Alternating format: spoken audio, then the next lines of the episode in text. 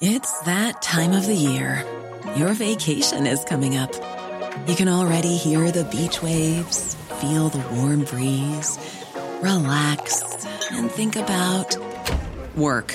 You really, really want it all to work out while you're away. Monday.com gives you and the team that peace of mind. When all work is on one platform and everyone's in sync, things just flow wherever you are. Tap the banner to go to Monday.com.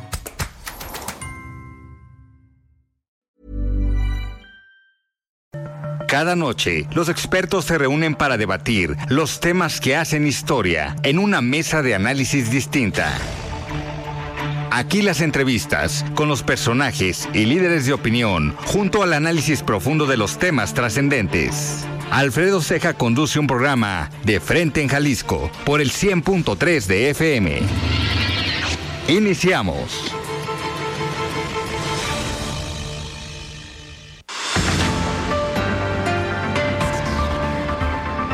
Hola, ¿qué tal? Muy buenas noches, bienvenidos a una emisión más de De Frente en Jalisco, aquí en Heraldo Radio Jalisco.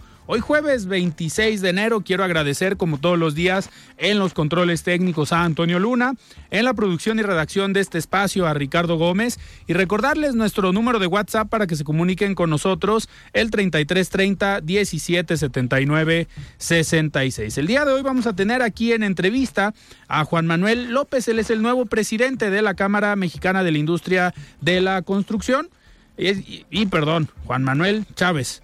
Eh, hubo un error aquí. Juan Manuel Chávez, el nuevo presidente de la Cámara de la Industria de la Construcción. Y como todos los jueves, nos acompaña para el análisis político Iván Arrazola.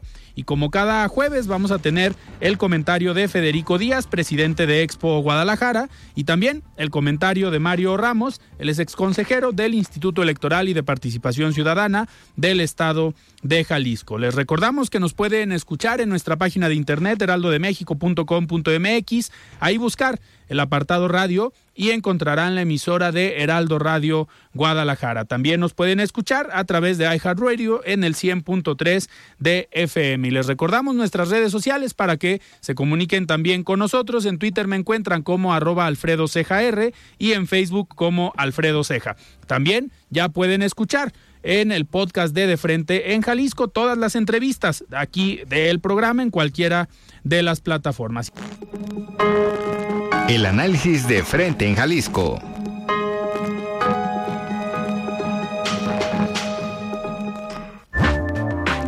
Muy bien, son las 7 de la noche con 5 minutos y arrancamos este jueves esta mesa de análisis, estimado Iván, como todos los jueves, ¿cómo estás? Buenas noches. Hola Alfredo, buenas noches, buenas noches a nuestro invitado. Muy bien, pues muchísimas gracias. Juan Manuel, presidente de CEMIC, recién llegado a la Cámara Mexicana de la Industria de la Construcción aquí en Jalisco. ¿Cómo estás? Buenas noches. Hola, buenas noches Alfredo Iván, un gusto compartir este espacio con todo su auditorio. Muchísimas gracias. Eh, Juan Manuel, pues a ver, sin duda eh, los que hemos estado familiarizados en algún momento con los organismos empresariales, pues reconocemos que la CEMIC pues es una de las cámaras más fuertes en el estado y a nivel nacional por todo pues toda la derrama económica que genera los miles o millones de empleos yo creo a nivel nacional que, que generan también y pues de ese tamaño es la responsabilidad que tienes aquí en Jalisco. ¿Cómo, pues, cómo te recibe la cámara? Mira, muy contento, efectivamente estamos recién desempacados en esta nueva encomienda esta nueva responsabilidad. El pasado 12 de enero, de enero la delegación Jalisco tuvo un proceso electoral en donde la participación por parte de los afiliados que ejercieron su derecho a elegir su representante, hubo una participación del 90%, lo cual habla del compromiso de la afiliación con su organismo empresarial, con su institución, y encuentro una Cámara muy fortalecida, eh, ahorita somos 438 afiliados. Ok. Eh, compartirles un poco de mi experiencia eh, dentro de la institución. Yo tengo participando activamente alrededor de 10 años. Okay. Desde diferentes vicepresidencias. Fui coordinador en la vicepresidencia de carretera de infraestructura rural. Fui coordinador de comisiones mixtas, vicepresidente de gestión empresarial y en el pasado comité directivo tenía la responsabilidad de la secretaría. Ok. Muy convencido del valor como tú bien lo dices, Alfredo, que tienen las instituciones, los organismos empresariales, la sociedad civil organizada, y es por eso que tomé la, decisión de representar a la CEMIC, lo cual para mí es un orgullo tener este privilegio porque soy un convencido de que es por medio de las alianzas empresariales, es por medio de las instituciones como podemos amplificar nuestras inquietudes, nuestras exigencias y es por eso que tomé la decisión y hoy estamos ya 15 días al frente de este gran organismo, muy contento y sobre todo muy comprometido. Te tocó entonces estar ya participando cuando Luis Méndez fue presidente, digo, obviamente Carlos del Río, el último presidente.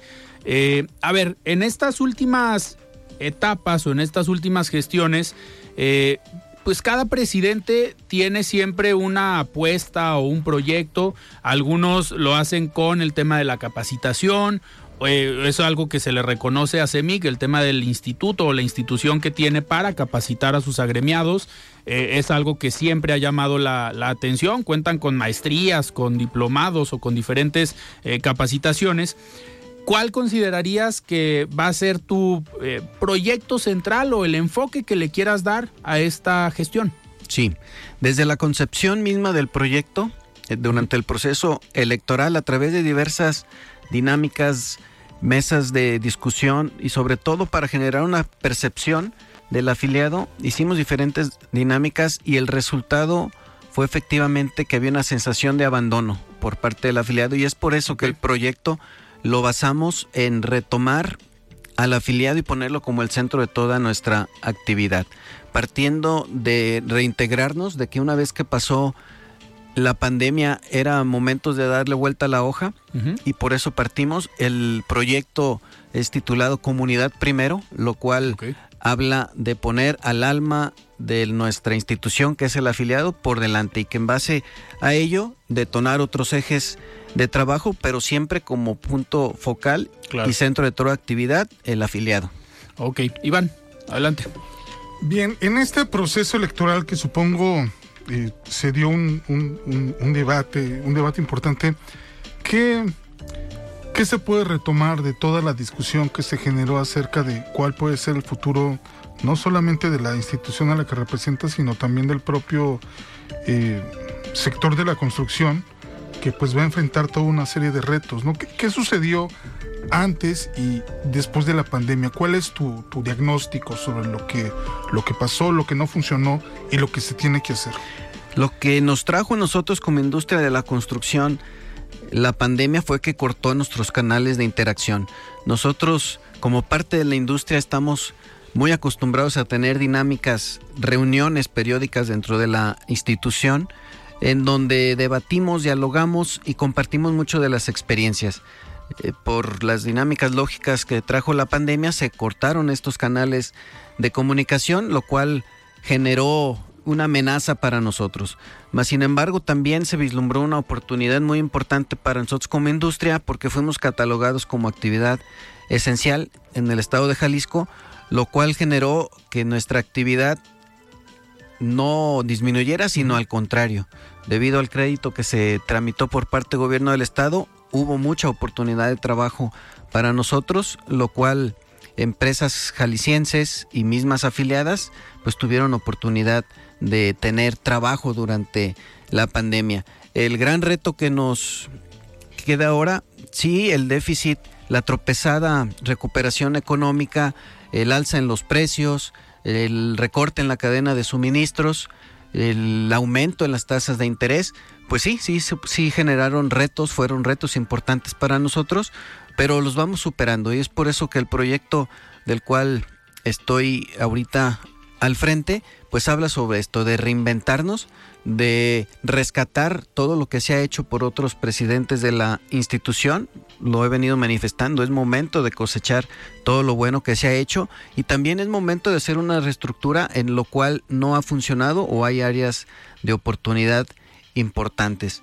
Y soy un convencido que para el éxito de cualquier proyecto es necesario escuchar las diferentes opiniones, visiones y estilos de toda la afiliación. Tenemos una institución multidisciplinaria y en la cual tenemos la gran ventaja la participación de muchos jóvenes, en donde imprimen su sello característico de ímpetu, su visión emprendurista y esto alimentado y fortalecido por la experiencia de grandes trayectorias de la industria jalisciense, pues nos permite hacer un proyecto muy integral. El equipo que me acompaña se conforma de esa manera, de jóvenes entusiastas, de mucha experiencia, con perfiles que me acompañan, con la participación muy activa de ingenieras y empresarias mujeres, para de esta manera tener todos los enfoques, visiones y estilos dentro de, nuestra gestión. Juan, Manuel, y en este, a ver, en esta participación que tienen también los organismos empresariales con gobierno, eh, la CEMIC ha sido una de las cámaras que tiene históricamente más relación eh, con el mismo gobierno del estado, con los gobiernos municipales. ¿Cuál sería el enfoque y qué tipo de relación te gustaría tener con gobierno? Porque, ojo, cada presidente llega y le pone su sello. Hay algunos como más políticos, hay algunos que se van a lo técnico o a la obra y hay otros que dicen, no, yo soy de conflicto y mejor me meto a los, a los pleitos a veces que no nos tocan. En tu caso, ¿cómo quieres que sea esta relación con gobierno? Nuestra intención es muy clara, nuestra intención es de fortalecernos.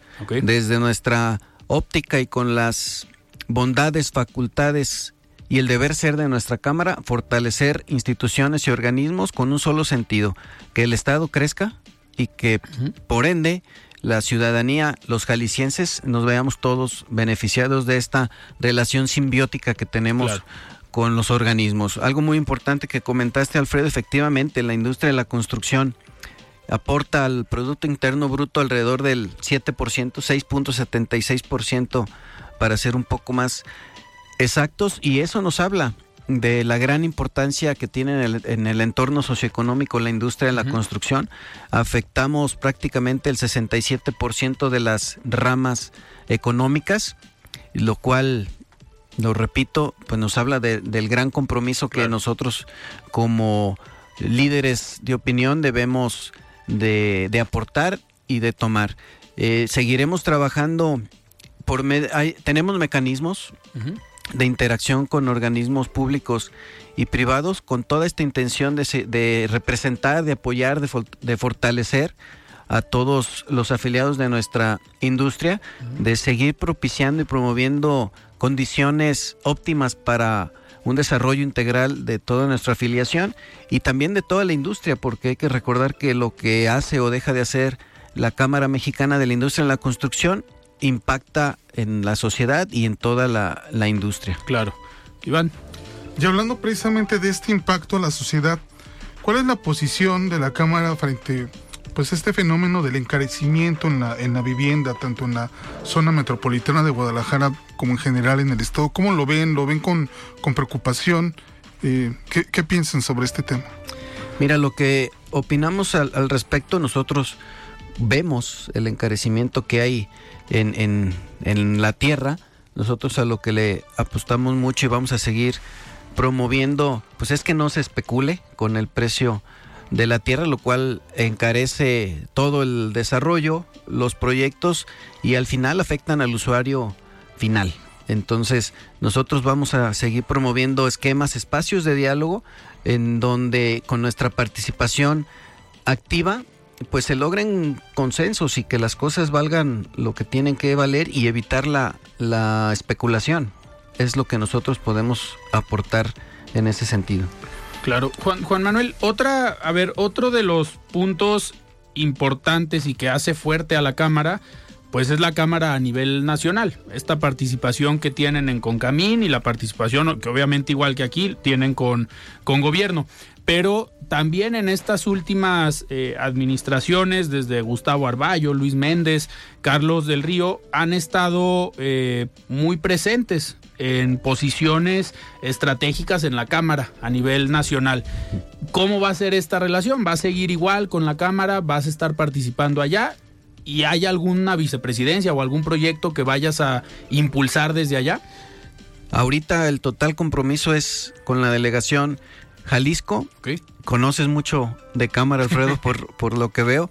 Eh, Jalisco siempre ha sido un referente en la Cámara Nacional. El licenciado Gustavo Arballo fue presidente nacional. Dos expresidentes de la delegación Jalisco han sido presidentes nacionales. En total, tres presidentes nacionales han emergido de nuestra delegación, lo cual habla del gran compromiso y siempre la presencia de Jalisco. Actualmente el tesorero de nuestra Cámara a nivel nacional, el ingeniero Benjamín Cárdenas, también expresidente de nuestra delegación.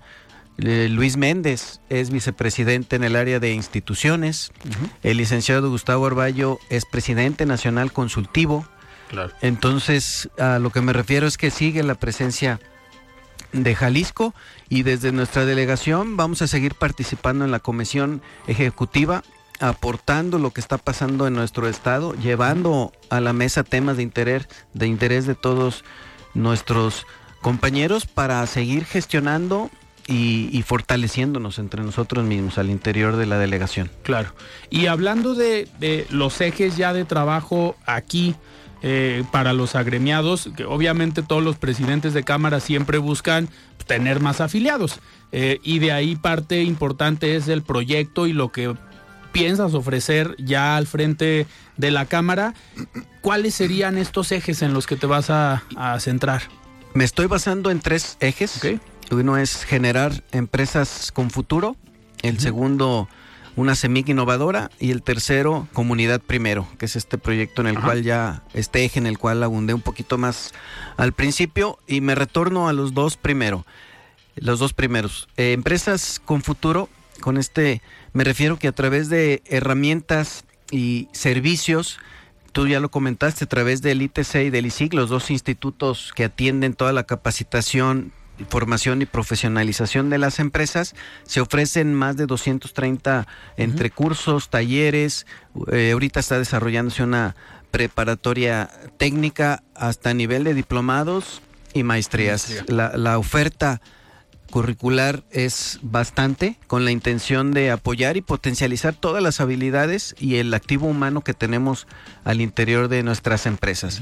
Este eje precisamente se trata de eso. Queremos eh, detonar formación técnica para crecer, orden financiero para expandir nuestras empresas, la profesionalización también para progresar y todo esto de la mano de la innovación para evolucionar.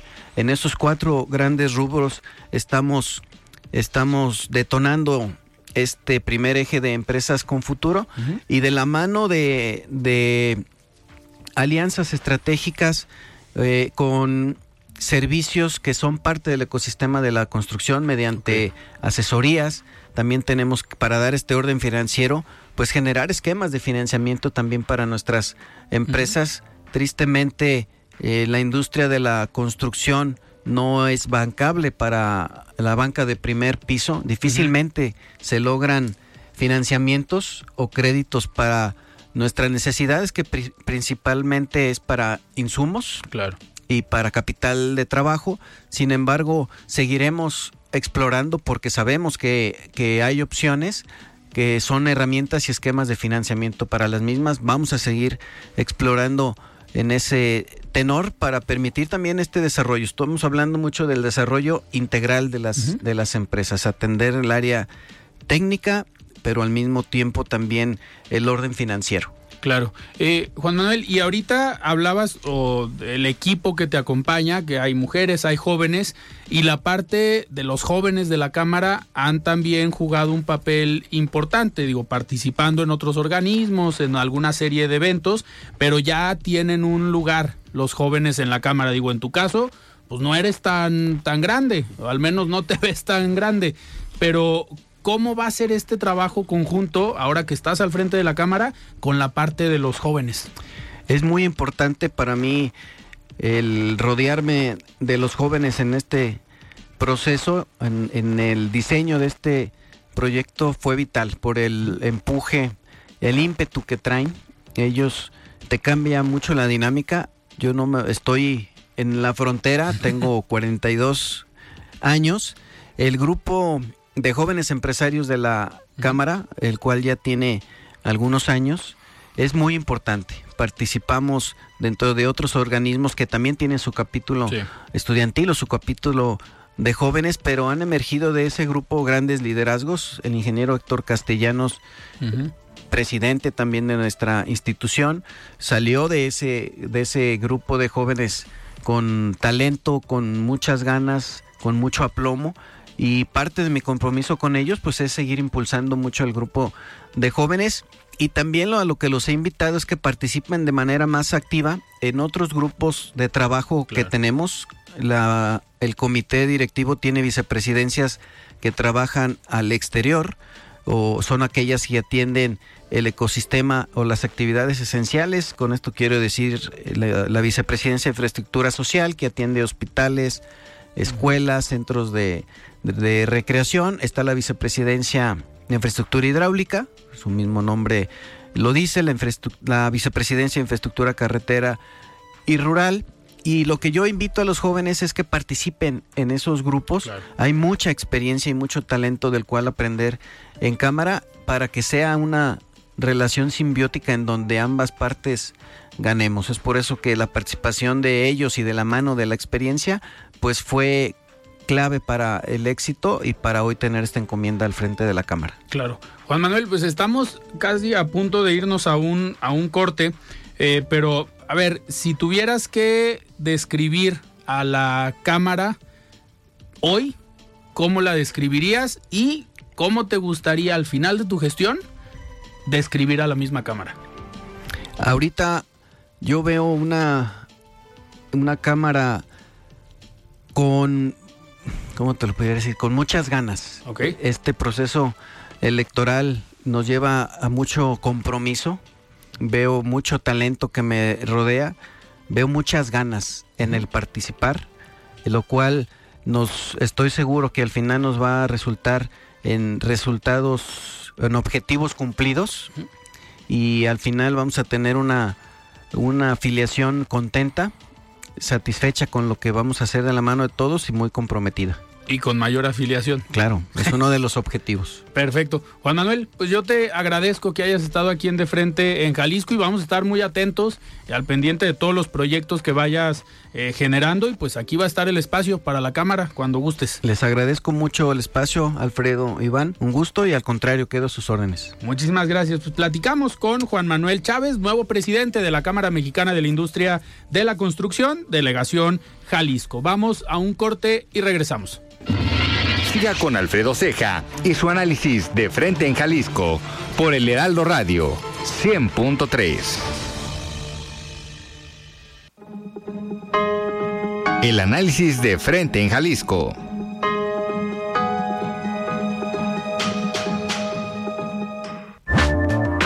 Bien, 7 de la noche con 28 minutos. Estamos de regreso aquí en De Frente en Jalisco y ahorita vamos a tener en el comentario de Mario Ramos. Estamos por enlazar para eh, tenerlo listo. Pero Iván, pues sin duda, ahorita lo que platicamos con Juan Manuel, un sector importante para el Estado y creo que vienen cosas interesantes. Muchas veces no eh, relacionamos el sector de la construcción con la innovación y creo que puede ser un punto importante. Es un punto vital y e, indudablemente pues también está el tema de el orden, la regulación que debe de haber dentro de pues todo todo el sector de la, de la construcción, sobre todo de, vivienda, ¿no? Que en zona metropolitana tenemos ahí un, tema, ¿no? Pues, pues, vamos a estar ahí atentos de, este tema y me da muchísimo gusto ya tener en la línea para el comentario semanal a Mario Ramos, él es ex consejero del Instituto Electoral y de Participación Ciudadana. Estimado Mario, ¿cómo estás? Buenas noches. Hola Alfredo, muy buenas noches, un saludo a ti y a todo el auditorio del Herando Radio. Gracias. Pues, bueno, adelante. Eh, ha sido un tema recurrente en este espacio, Alfredo Auditorio, eh, esta preocupación que tenemos muchos y muchos sobre la reforma al INE, sobre el plan B del presidente al INE. Pues bien, a mí me parece que es muy acertada la preocupación unánime de los consejeros del INE, quienes acordaron emprender las acciones jurídicas que resulten necesarias para dar marcha atrás a este plan B pues está, como sabemos, en juego la autonomía del Instituto Electoral y con ello la certidumbre de los próximos procesos electorales. Es decir, el Ejecutivo Federal suma ya un bloque más en contra de la cuarta transformación o de las propuestas de reforma a la cuarta transformación, en esta ocasión por parte del máximo árbitro electoral de la democracia en nuestro país. Esta institución que nos ha garantizado la posibilidad de tener elecciones libres, competidas, limpias. Pues bien, debemos prepararnos para vivir Hey, it's Ryan Reynolds, and I'm here with Keith, co star of my upcoming film, If, only in theaters, May 17th. Do you want to tell people the big news? All right, I'll do it. Sign up now and you'll get unlimited for $15 a month in six months of Paramount Plus Essential Plan on us. Mintmobile.com slash switch. Upfront payment of $45 equivalent to $15 per month. Unlimited over 40 gigabytes per month. Face lower speeds. Videos at 480p. Active Mint customers by 531.24 get six months of Paramount Plus Essential Plan. Auto renews after six months. Offer ends May 31st, 2024. Separate Paramount Plus registration required. Terms and conditions apply if rated PG. Millions of people have lost weight with personalized plans from Noom. Like Evan, who can't stand salads and still lost 50 pounds. Salads generally for most people are the easy button, right? For me, that wasn't an option. I never really was a salad guy. That's just not who I am. But Noom worked for me. Get your personalized plan today at Noom.com. Real Noom user compensated to provide their story. In four weeks, the typical Noom user can expect to lose one to two pounds per week. Individual results may vary. 20, de 2024 una inevitable incertidumbre sobre los resultados electorales. Estas fueron palabras del consejero presidente Lorenzo Córdoba, quien advierte de las contrariedades del plan B y el claro ataque al instituto. Resulta fundada pues la inquietud del Consejo General del Instituto, quien, quien entre otros puntos impugnará eh, este desvanecimiento del 84.6% de miembros del Servicio Profesional Electoral, acortando con esto la organización de las elecciones y, por supuesto, frenando la profesionalización de quienes organizan, ejecutan y califican los comicios. Una de las principales justificaciones de este plan es el de ahorrar millones de pesos en las elecciones, dejando de lado las estructuras que sostienen al INE y volcándolas a actuar con menos eh, elementos frente a posibles situaciones de fraudes y otros delitos electorales. Por ello, estos consejeros exigen que no se escatimen el costo de la defensa de la decisión popular con el permanente pretexto de la austeridad. Es muy evidente la apertura de una nueva batalla para el presidente de la República. Son, por supuesto, válidas sus intenciones de cambiar por completo aquellas instituciones que no este, se han ajustado a la transformación que él propone. Pero también es muy importante y válido eh, pues continuar eh, fortaleciendo nuestro máximo órgano electoral, respetar y fortalecer la autonomía y, por supuesto, eh, desmantelar y centralizar el INE representaría un grave retroceso en este arduo y largo camino que hemos tenido para este, lograr nuestra democracia que tanto hemos anhelado y añorado en nuestro país. Ese es mi comentario, Alfredo.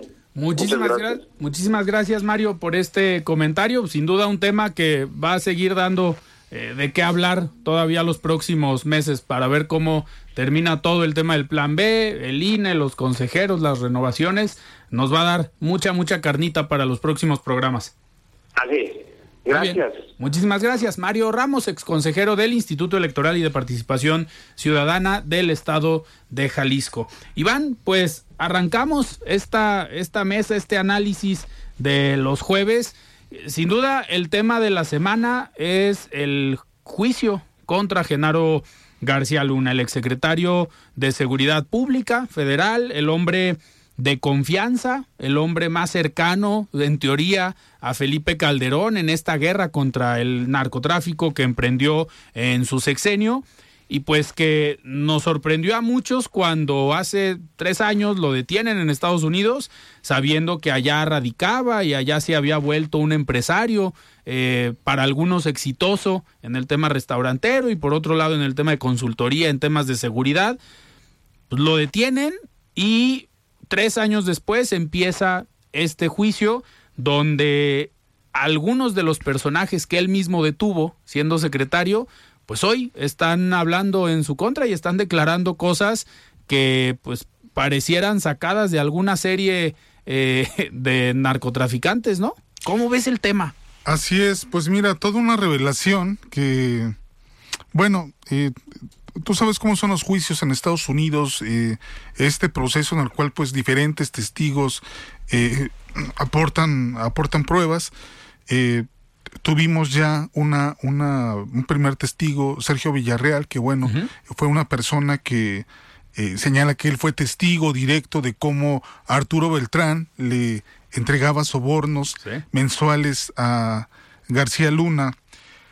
Se habla de un millón, millón y medio de dólares mensuales para...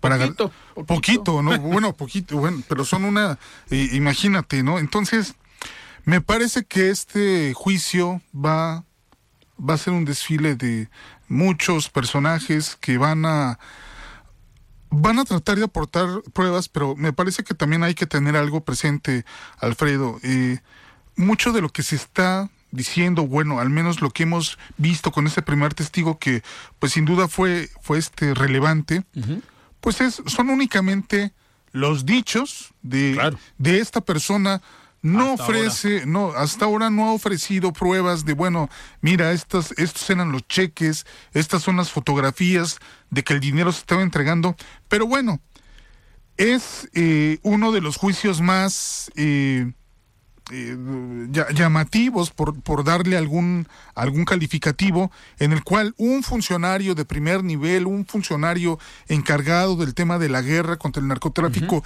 el principal, pues es el señalado, ¿no? De que tú te encargabas de combatir a los crímenes, a los cárteles del crimen organizado y resulta que estabas coludido con, con ellos, ¿no? Entonces, esto es un golpe muy fuerte al, al, a, la, credibilidad, a esta política que en su momento impulsó Felipe Calderón y que ahora pues vemos que poco a poco van a, van a salir pruebas.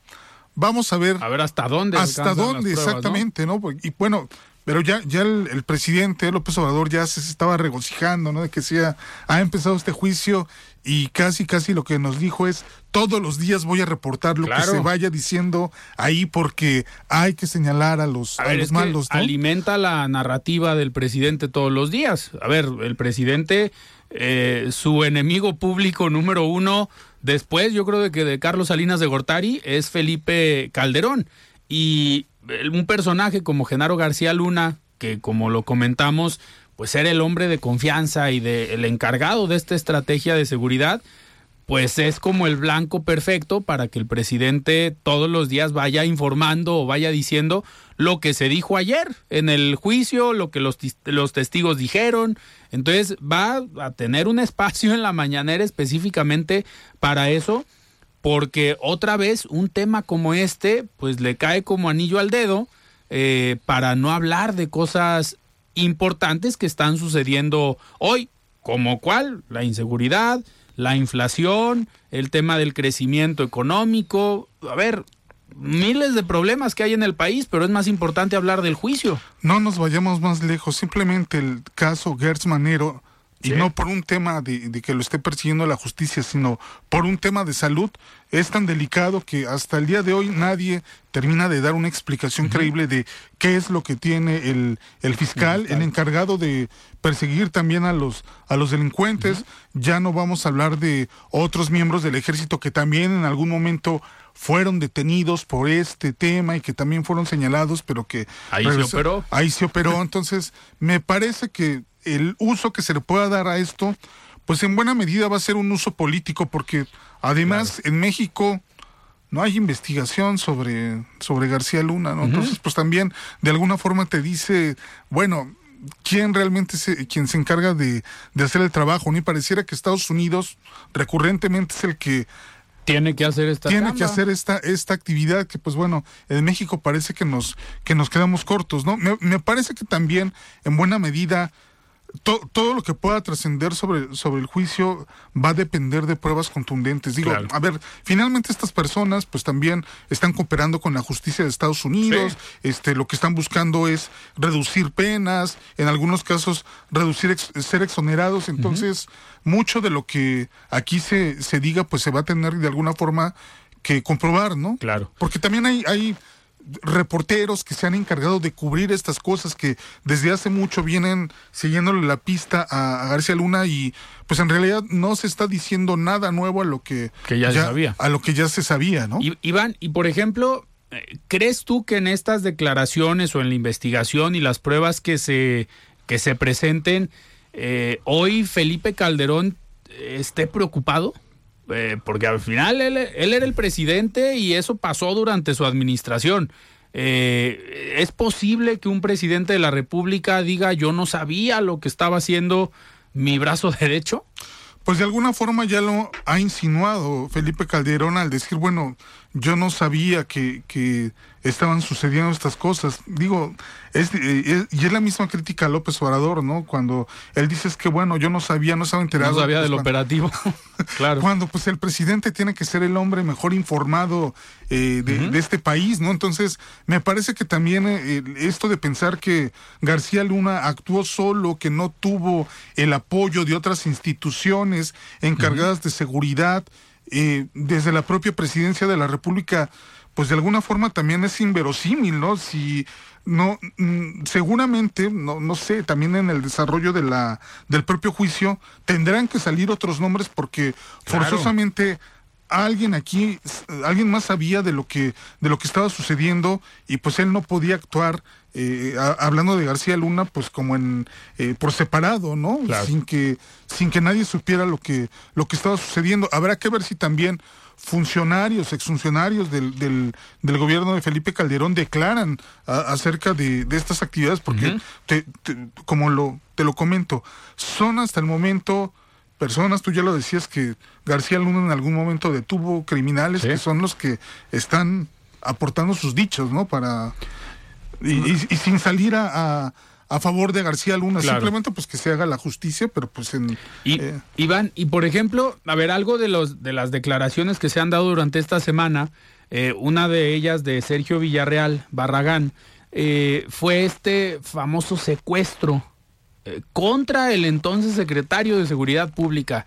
Eso te habla de, a ver, García Luna, yo creo que después del presidente y los secretarios de Defensa y Marina, yo creo que era el hombre más cuidado del país.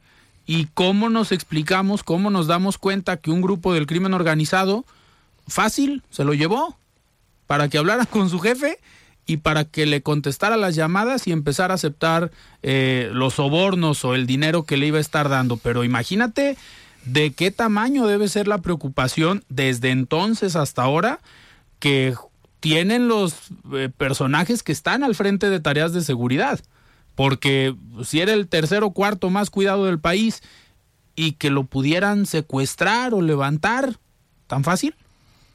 Pues imagínate, es tan verosímil. Y bueno, sucedió por ejemplo en Colombia con Pablo Escobar que le, le, eh, le, le detiene al presidente un, a uno de sus negociadores, ¿no? Una de las personas más poderosas.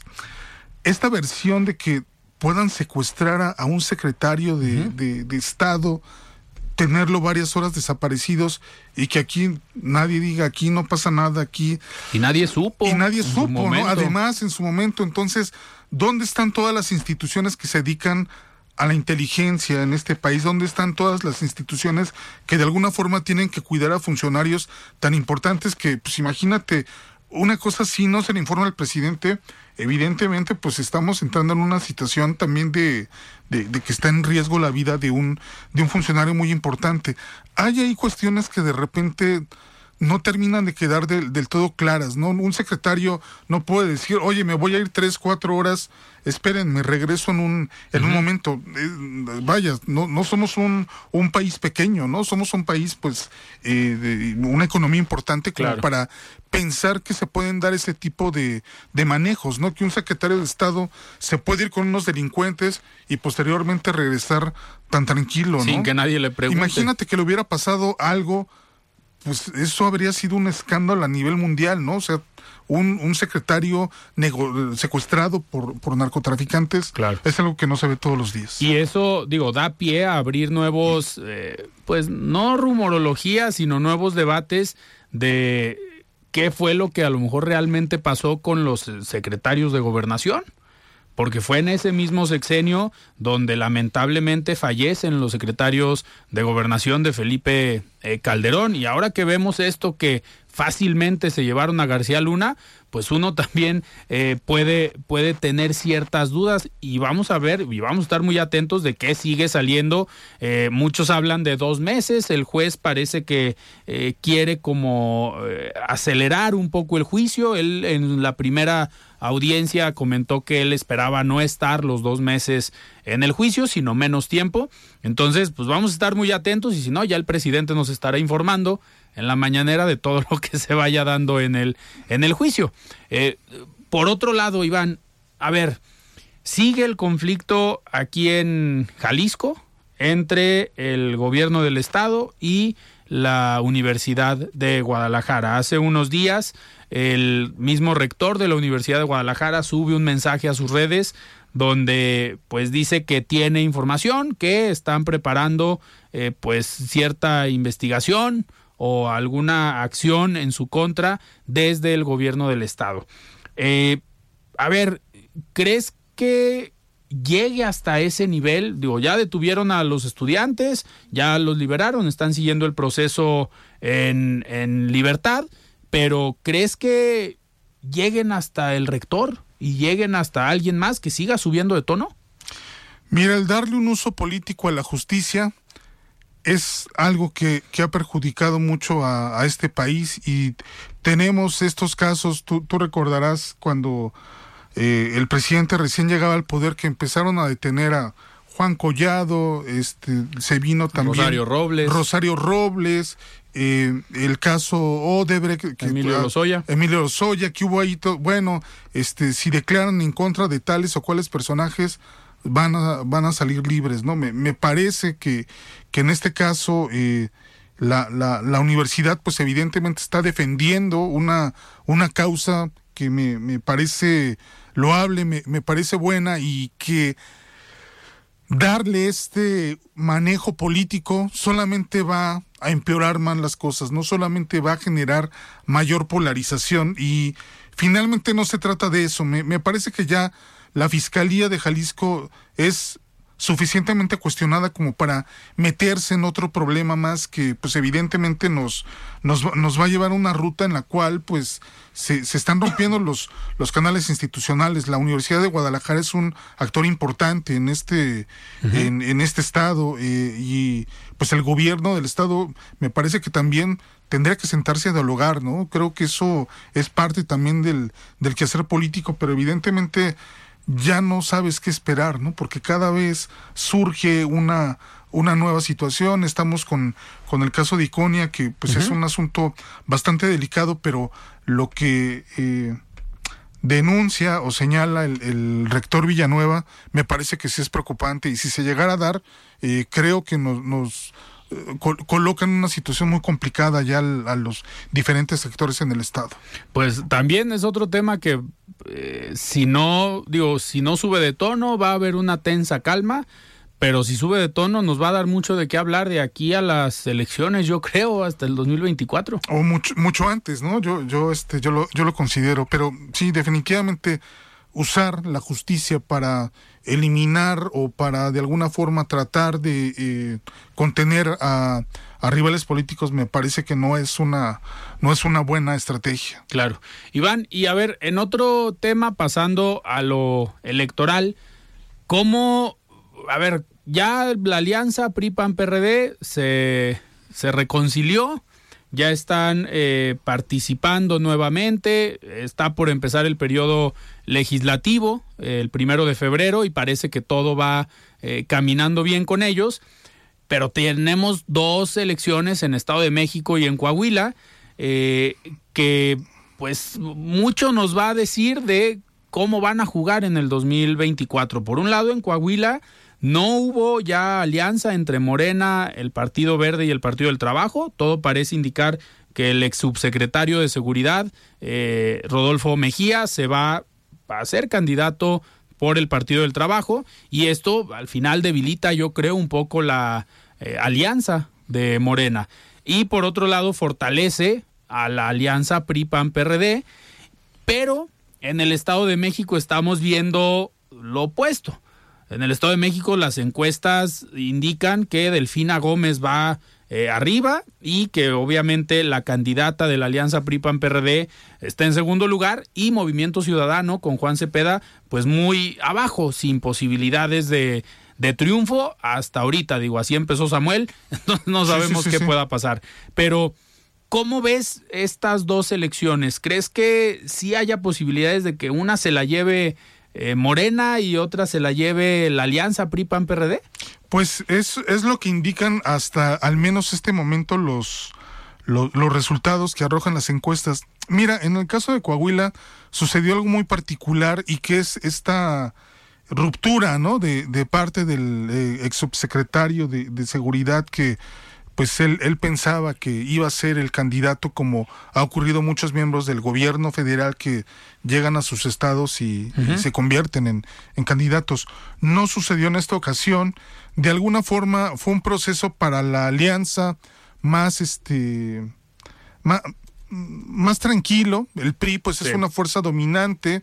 Este aparte pues hay este acuerdo, o, bueno, al menos así lo han puesto sobre la mesa de que el PRI llevaba mano en estas dos este, designaciones y que pues el PAN eh, de alguna forma también la lleva respecto a, la, federal, lo cual pues no es poca cosa, no es una negociación importante. Entonces, me parece que este es el primer caso en el que se da una ruptura en, en Morena, pero también podría ser una ruptura aparente.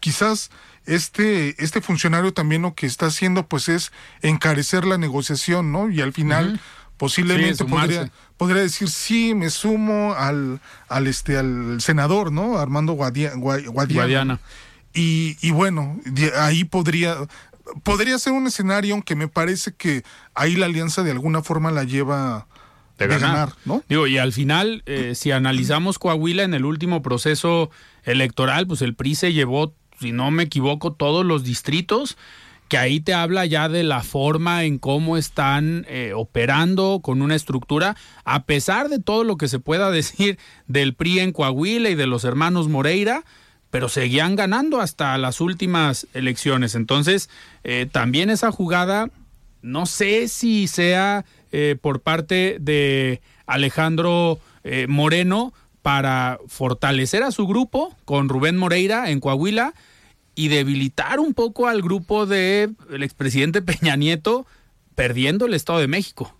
Mira, en el Estado de México una carta que va a jugar Morena es una eh, candidata del pueblo contra una candidata FIFI y esa es una carta que le encanta al presidente y que va a generar mucha polarización y que me, parece que ahí se va a definir buena parte del, del futuro, inclusive de la, de la propia alianza, pero me parece que Delfina trae muy trabajado el Estado desde hace tiempo y, eso, le va a ayudar. eso le va a ayudar. Claro. Iván, tenemos que escuchar antes de despedirnos el comentario de Federico Díaz, presidente de la Expo Guadalajara. Estimado Federico, ¿cómo estás? Buenas noches. Muy buenas noches, Alfredo, y a todas las personas que nos escuchan. Todos los zapateos tenemos el orgullo de decir que Jalisco es uno de los semilleros de talento más importantes del país especialmente en lo que concierne a los largometrajes y producciones cinematográficas. Sin duda alguna, la participación de nuestros paisanos en el séptimo arte alrededor del mundo es constantemente motivo de orgullo para nuestra entidad. Con el fin de perpetuar la formación de estos talentos y de atraer nuevas opciones de inversión y desarrollo en el arte y recreación, se ha creado Filma Jalisco una iniciativa de la Agencia Estatal de Entretenimiento de Jalisco que estimula el crecimiento de la industria del cine y propone a nuestra entidad como un hub fílmico en el país. El proyecto cuenta con un presupuesto de 13 millones de dólares que será distribuido a través de diferentes incentivos como la exención al impuesto sobre nómina, la atracción de inversiones y, y apoyo en capital de riesgo, así como el desarrollo de guiones. Jalisco ocupa el segundo lugar en producción cinematográfica a nivel nacional y a través de esta propuesta se está apostando por el crecimiento de este sector. Esta estrategia es probablemente la primera en su tipo en todo el país. Uno de los objetivos principales del proyecto está pensado a futuro, es decir, en dar formación a todo el talento emergente a nivel local para que no necesiten salir del país para capacitarse, tener oportunidades y lograr sus objetivos. De esta manera, serán parte de proyectos de alto nivel en los que se desarrollarán y crecerán en conjunto. Filma Jalisco también presumió que en los primeros días de enero han realizado ocho largometrajes dos para series y 40 trámites de permisos de locaciones. Además, tienen la apuesta de atraer más producciones y conducciones, además de coproducciones con países como Estados Unidos y España. Alfredo, amigos, estamos en camino a convertirnos en la capital del cine en Latinoamérica. Estemos pendientes de apoyar con nuestra atención a este sector del entretenimiento. Les habla su amigo Federico Díaz, presidente de Expo Guadalajara. Les invito como siempre a seguirnos en redes sociales, en Facebook y Twitter como Expo Guadalajara y en Instagram como Expo Guadalajara Oficial. Nos escuchamos la próxima semana.